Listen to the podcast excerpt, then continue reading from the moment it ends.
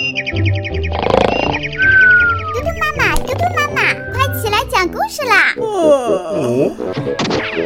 妈妈讲故事啦！嘟嘟妈妈现在开始讲故事。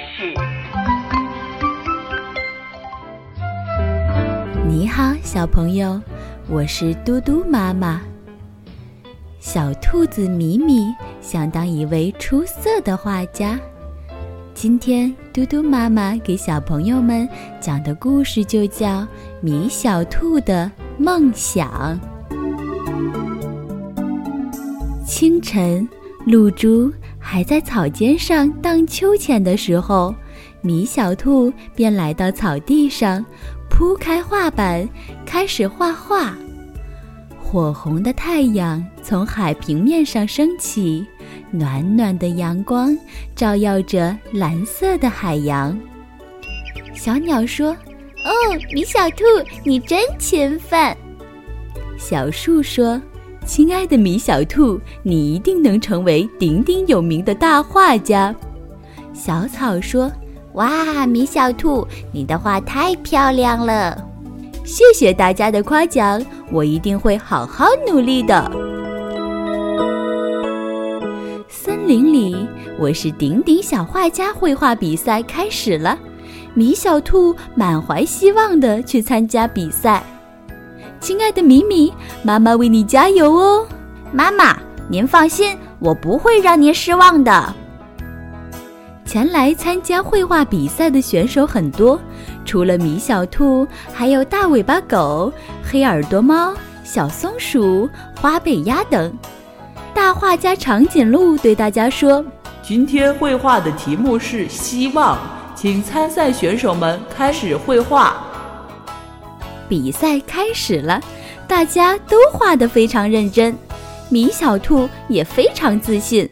他画了一片充满生机的草地，草地上的小伙伴们在快乐地放着风筝。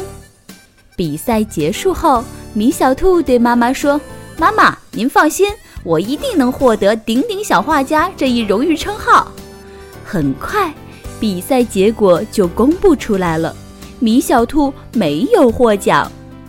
米小兔可伤心了，它躲在自己的房间里。不说话，不吃饭，也不睡觉。兔子妈妈来到米小兔的房间里，对米小兔说：“宝贝，我给你讲个故事好吗？海洋里生活着一只快乐的珍珠贝。有一次，它的两片壳张开的时候，一粒沙粒掉了进去，珍珠贝感到非常的难受。”有一段时间，它简直失去了生活下去的信心。大海爷爷就告诉珍珠贝：“孩子，你可要坚持啊！